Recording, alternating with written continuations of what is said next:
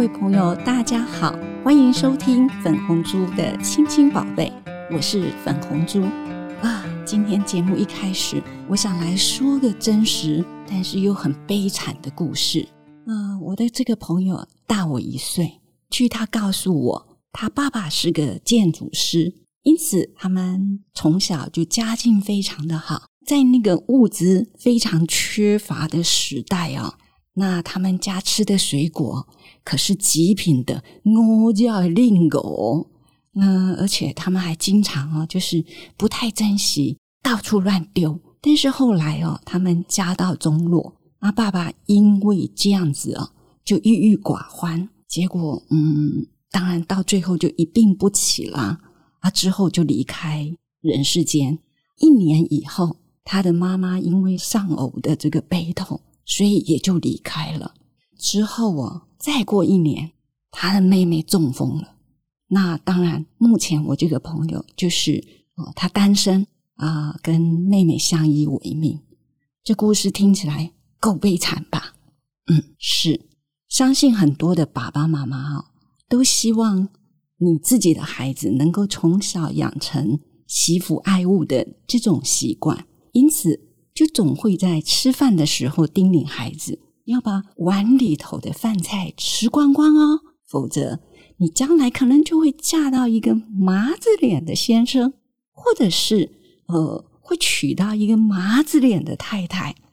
那我题外话说了，我女儿很小的时候，有一天她就非常非常贴心的感觉，好像爸爸很可怜这样子，竟然安慰她爸爸。他说：“你的脸会这样子哦，都是妈妈的错啦。她一定小时候都没有把饭吃光光，你才会满脸的麻子，可爱吧？这个小孩。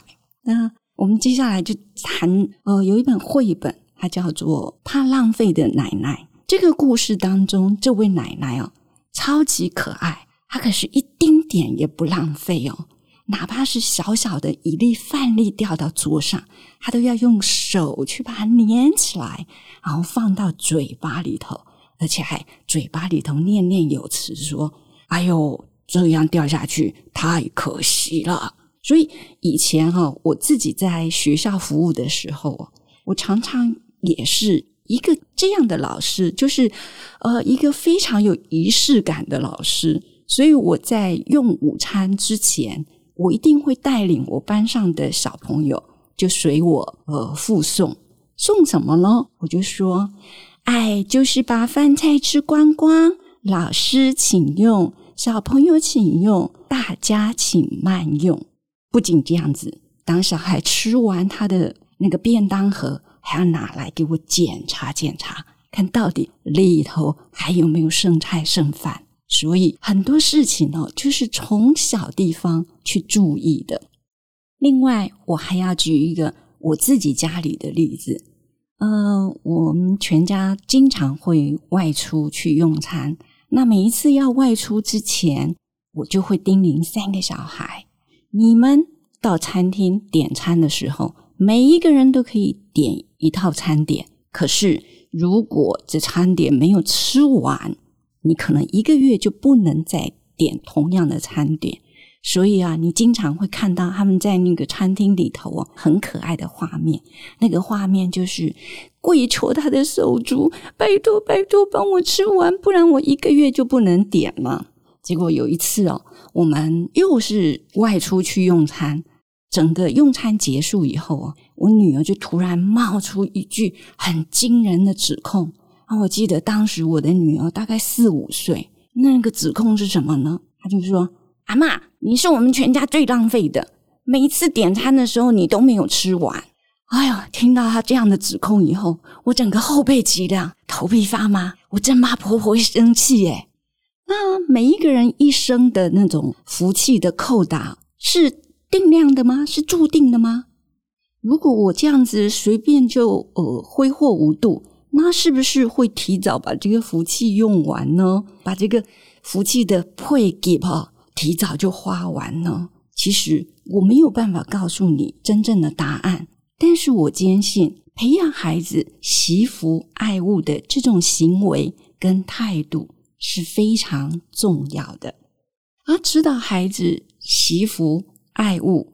那我觉得可以从一些地方开始做起，比如说珍惜食物。你想吃多少，你就盛装多少食物。即使是到那个吃到饱的餐厅，也要做到适量的饮食，然后不要浪费。嗯，我常常在餐厅里头看到很多年轻人，他们就觉得，哎呦，既然是吃到饱，我铁定要好好捞他一票。结果就东装西装，装了一大盘。问题是在装的时候，你完全没有考量，你只是想贪小便宜，结果很多东西它并不合你的胃口。因此，你可能就把它搁着了。那搁着，它就变成厨余倒掉了，多可惜啊！想想，我们生在台湾还算是比较幸福，很多贫穷的国家的小孩，其实他是没有这么幸福，可以餐餐都有饭、有菜、有水果的。所以想想，真的是应该养成孩子这种不要浪费的习惯。那另外，我觉得，比如说。在节约用水、用电上面，我们也可以指导小朋友。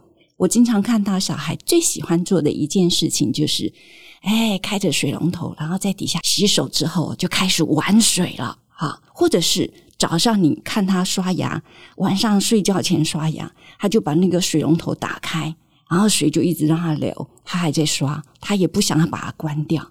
那像这种习惯，其实我们就可以随时随地指导小朋友来节约用水。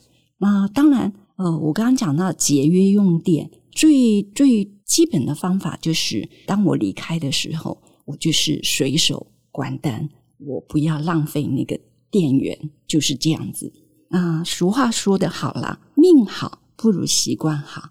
那就从此刻开始，我们一起来努力。养成珍惜万物的这种好习惯啊，把我们的那个福气的配给哦，看看啊赢啊，不要把你的福气的扣打一次就挥霍无度的提早用光了。